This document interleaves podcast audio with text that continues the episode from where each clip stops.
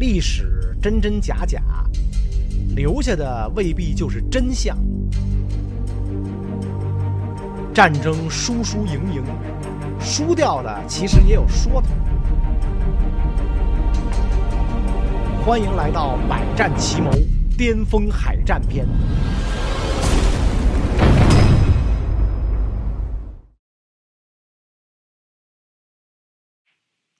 大家好，呃，欢迎收看《百战奇谋》巅峰海战篇。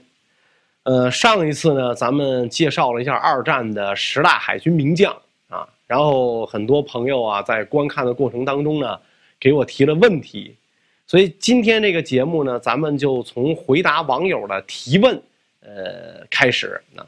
首先呢，是来自巅峰战舰游戏玩家的一组问题。啊，这个玩家叫浪里个浪，够浪的啊！提问是吧？说二战中这个，呃，德国失败的主要原因是什么？啊，导致失败的关键海战是哪一场？啊，这个二战德国失败的原因呢？我觉得就太多了，是吧？这个不是一个一句话两句话能说清楚的。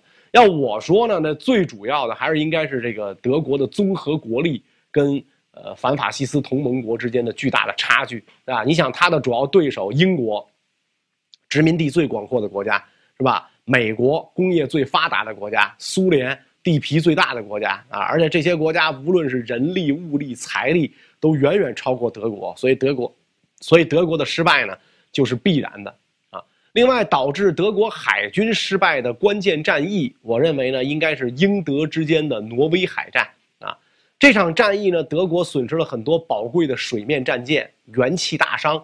所以，自从这个挪威战役之后，啊，德国的水面舰队就很少再实施大规模行动了啊，只能依靠这个潜艇在远海作战啊。而潜艇打打商船什么还行，如果是跟这个舰队决战，那它的作用其实是很小的啊。不知道我的这个回答呢，您满意不满意？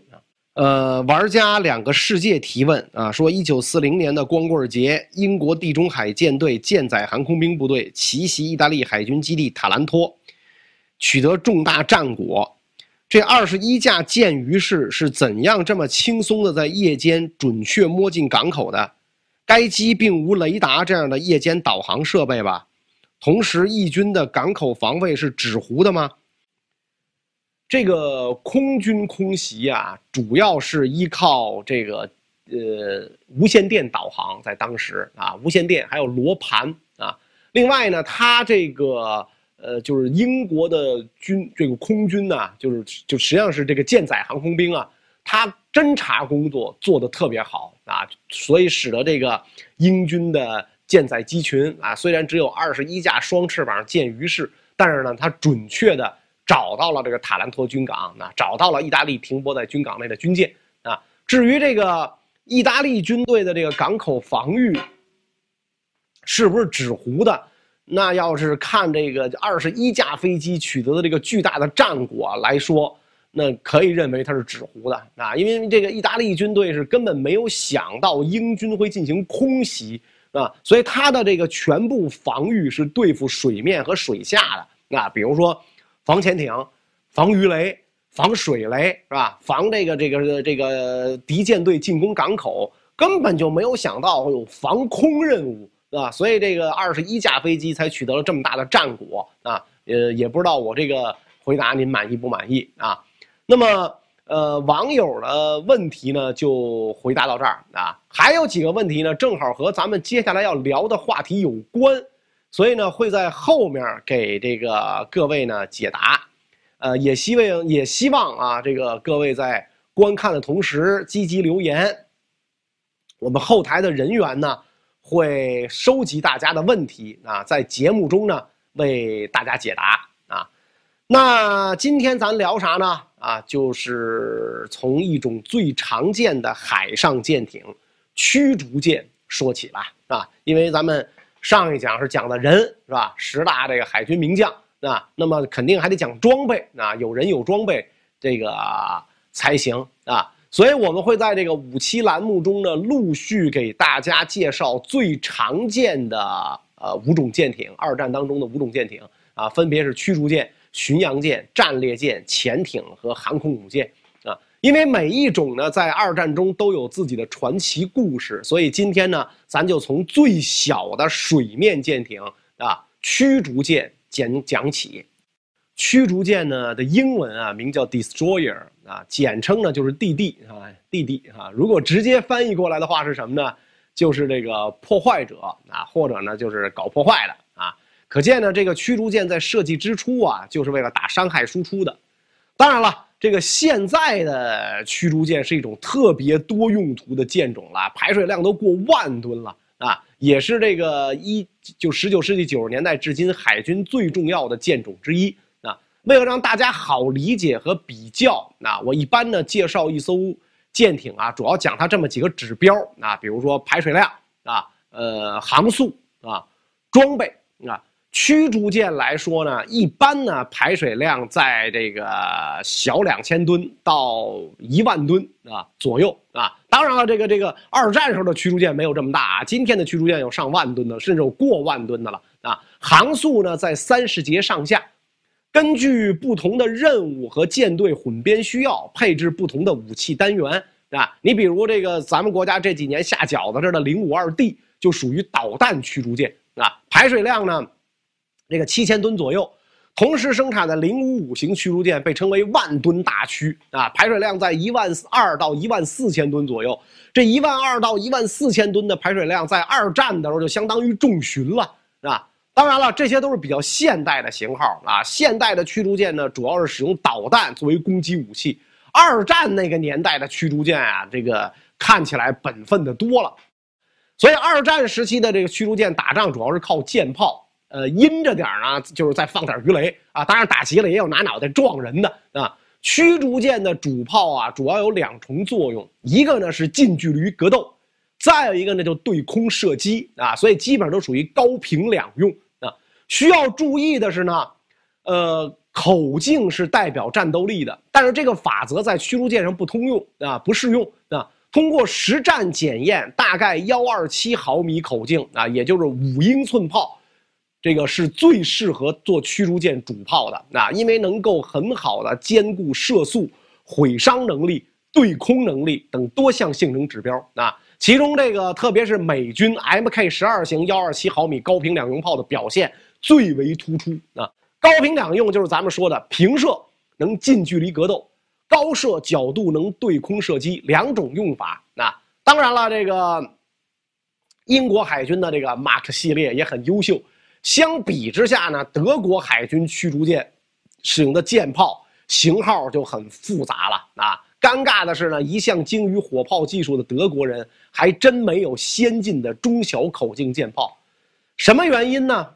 英美啊，对于驱逐舰的定位，嗯，比较单一，主要就是防空反潜啊。驱护舰是冲在前面的，无论是驱逐领舰还是护航驱逐舰，舰炮口径大都不超过幺二七毫米。但是对于德国海军而言，他们的驱逐舰呢，更看重的是反舰任务啊，是用来对对边舰艇的。所以不光是打飞机和收拾潜艇啊，自自然的就决定了双方主炮的这个选型。是不同的啊！二战当中，驱逐舰发挥了很多种的作用啊，从组队团战到单独抗线啊，偶尔呢还得趁机打野啊。为什么还有趁机打野的事儿呢？因为在这个呃日本啊，日本海军啊，在太平洋战场的困难时期，还给驱逐舰再就业找到了新岗位——走耗子啊！什么叫走耗子呢？就是拿驱逐舰给岛上的驻军通过投放铁桶的方式。穿过美军封锁，偷偷的运送物资，扔在海滩上就跑啊！放枪的不要啊！一般只敢夜里出来，人称东京特快啊！当然了，这是特别战场、特别时期的这个个例啊。呃，咱还是先说正经的啊。要说驱逐舰的主要用途，首先就是在海军舰艇编队中担任进攻性的突击任务啊，比如在意大利海军主力舰队和英国皇家海军地中海舰队正面交锋的。卡拉布里亚海战当中，就有多达三十二艘的驱逐舰参与战斗，在参与作战的各类战舰中是数量最多的。驱逐舰在舰艇编队中，除了攻击任务之外，本身机动灵活，是个多面手，通常呢会承担防空、反潜等多种任务，这是驱逐舰的本职工作。此外呢，在配合登陆作战的时候呢，驱逐舰可以起到火力支援、兵力运输、补给运输等多种作用。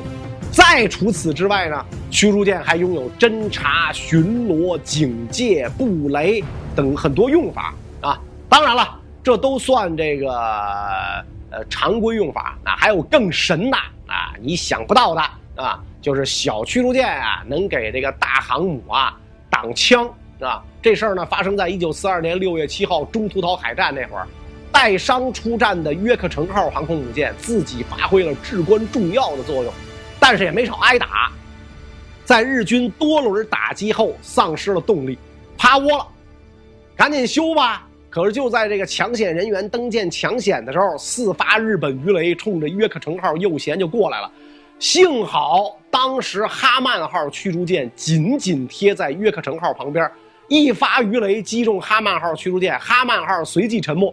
这是极少数驱逐舰为主力舰挡枪的例子。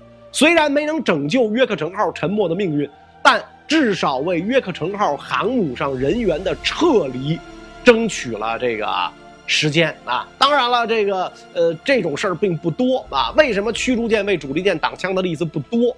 首先，这个举动需要舰长强大的自我牺牲精神，主动去迎撞鱼雷啊！当然，这也需要娴熟的驾驶技术啊！驱逐舰毕竟比鱼雷个大得多，还需要判断。哪些鱼雷是保护者躲不掉的啊？要是你拼尽全力帮主力舰挡了一个非致命雷，那你不是亏大了吗？你不是傻子吗？是吧？还有关键的一点，一般来说，驱逐舰这类轻型舰艇啊，吃水较浅，是挡不住定身较深的鱼雷的啊。比如这个日本扬言级驱逐舰吃水不足四米，但是对战列舰等大型舰艇发射的鱼雷，发射的时候首先定身都比较深。甚至在美军鱼雷攻击日本武藏号战列舰的时候，还出现过鱼雷从舰底划过的情况。要知道，这武藏号吃水十米啊啊！你说这鱼雷得定得多深啊？所以呢，即使是驱逐舰有心挡雷啊，也实在是怎么说呢？就是臣妾做不到啊。这后来这个二战结束之后了啊，这这说个题外话了啊。二战结束之后了。这个苏联呢发明了一种尾流自导鱼雷啊，就是这个鱼雷是可以跟着军舰的尾流找到军舰的，任何船航行都有尾流，所以他发明这么一种鱼雷，跟着你的尾流找，所以这种鱼雷根本就无法防。因此有人就问这个美国海军作战部长啊，说怎么对付苏联这种鱼雷啊，是吧？他们尾流自导啊，你声自导什么光纤自导什么你都能干涉干扰它，尾流自导你怎么防？他要打我们航母怎么办？啊，然后美国海军都部长就说了一句话，在航母后边搁一艘护卫舰啊，那你就打就打这护卫舰，别打航母啊。看来美国这个军舰是有给航母挡枪的这个传统啊。都回来再说啊，要说这个二战中吨位最大的驱逐舰啊，你们猜是哪个国家的啊？是信奉大就是好的德国，还是制造了最大吨位战列舰的日本啊？你们选 A 还是 B？都不是啊，不好意思啊，应该是 C 啊。二战中吨位最大的驱逐舰是法国的莫加多尔级驱逐舰，这一级驱逐舰啊，长一百三十七点四五米，宽十二点六米，航速三十九节，满载排水量四千零十八吨，这个吨位在今天的驱逐舰里都不能算小的呀，也得是平均值，配备八门幺三八毫米主炮。非常遗憾的是，这样一艘驱逐舰在二战中没有发挥任何作用啊！它实际上在搁别的国家已经到轻巡洋舰的水平了啊！因为法国在这个二战中迅速战败嘛，所以两艘莫加多尔级驱逐舰只能在一九四二年的十一月二十七号在土伦港自沉。同样，二战中最快的驱逐舰也来自于法国，最高速度达到了每小时四十五点二五节，可布号驱逐舰。可布号驱逐舰是法国空想级驱逐舰中的一艘，这艘速度极快的驱逐舰，逃过了来自盟友的攻击，到过美国进行彻底的维修和改造，更是参加了登陆法国普罗旺斯的龙骑兵作战，最终在一九五七年光荣退役。呃，要说起二战中最强的驱逐舰，相信很多人都会认为那是日本的岛风号驱逐舰啊。我们在后面的节目中呢会详细介绍日本的驱逐舰啊，好好跟各位聊。那大家呢先别着急啊。二战中，英国皇家海军最著名的驱逐舰是不足级驱逐舰啊。不足级驱逐舰呢，设计目的是为了对抗其他国家的大型驱逐舰，比如日本的吹雪级。虽然说啊，这个不足级驱逐舰比以前建造的舰队驱逐舰更大，武备更强，但在实际使用的时候呢，跟普通驱逐舰没什么两样。步足级驱逐舰自1938年服役以来，一直奋战在艰苦的第一线。英国海军总共有十六艘步足级驱逐舰服役，到战争结束的时候，只剩下了四艘。啊，可见这个打得很惨啊！当然了，说到二战中最著名的驱逐舰，那非美国的弗莱彻级驱逐舰莫属。弗莱彻级驱逐舰的名字来自于一战时的海军上将法拉克·弗莱德·弗莱彻。弗莱彻级驱逐舰最大的特点就是高产，从1941年3月3号开始到1945年2月22号为止。生产了一百七十五艘，平均每年四十艘，一个月三到四艘，是吧？围绕这一百七十五艘弗莱彻级驱逐舰，发生了很多有意思的故事，而且呢，最具传奇色彩的就是奥邦农号用马铃薯抗击潜艇的故事。话说，那是一九四三年初，为了配合美军在西南太平洋诸岛上的反击行动，美国海军呢在海上实施封锁，切断了日军对新几内亚群岛的增援和补给。到了四月初的时候，美国奥邦龙号驱逐舰奉命对所罗门群岛附近海域进行战斗巡逻。突然间，一艘日本潜艇从己方军舰旁边破水而出，美国舰员当时惊的呀，下巴差点掉下来，是吧？军舰上的火炮手赶紧摇动这个火炮对准潜艇，准备射击，是吧？但是啊。这个潜艇离军舰太近了，已经进到了这个舰炮射击死角之内，舰炮没法发挥作用，一开炮就从上边过去了，是吧？怎么办？这个时候，一个美军水兵猛地发现军舰甲板上有一堆土豆，啊，这可能是午餐，想都没想，抓起来土豆就砸潜艇。其他人一看，得嘞，是吧？死马当活马医吧，赤手空拳的这水兵们也抄起土豆，乒乓五四就往这潜艇上扔。这个刚刚浮上来的这艘日本潜艇是旅三十四号，啊，是属于日本的小潜艇，大潜艇编号是一嘛，是吧？这个艇员们突然发现，对面美国驱逐舰的水兵啊，用新型武器攻击他们，往他们这个这个潜艇扔东西，啊，所以他做贼心虚嘛，我家浮出来一看，我靠，旁边一艘美国驱逐舰，我靠，这往我们这扔东西。无论是水手还是艇长都没有看清楚，美国兵扔的是毛啊，是吧？以为是手雷呢，赶紧下潜，啊！结果由于下潜的时候速度过猛，一头就栽到了水底的礁石上，遭受到了严重损伤，失去了机动能力，是吧？美军驱逐舰一看，哈哈，小样儿，啊！我看你往哪儿跑，是吧？抓住战机，在潜艇下潜的地方投下了数枚深水炸弹。炸弹在潜艇周围啊产生了猛烈的爆炸，所以旅三十四号潜艇就这样被击沉了啊！也可以讲它是被这个土豆给击沉的。雪峰号吃水浅，所以呢鱼雷直接从船底下过去了。下一站了就直接击中了日军神通号巡洋舰。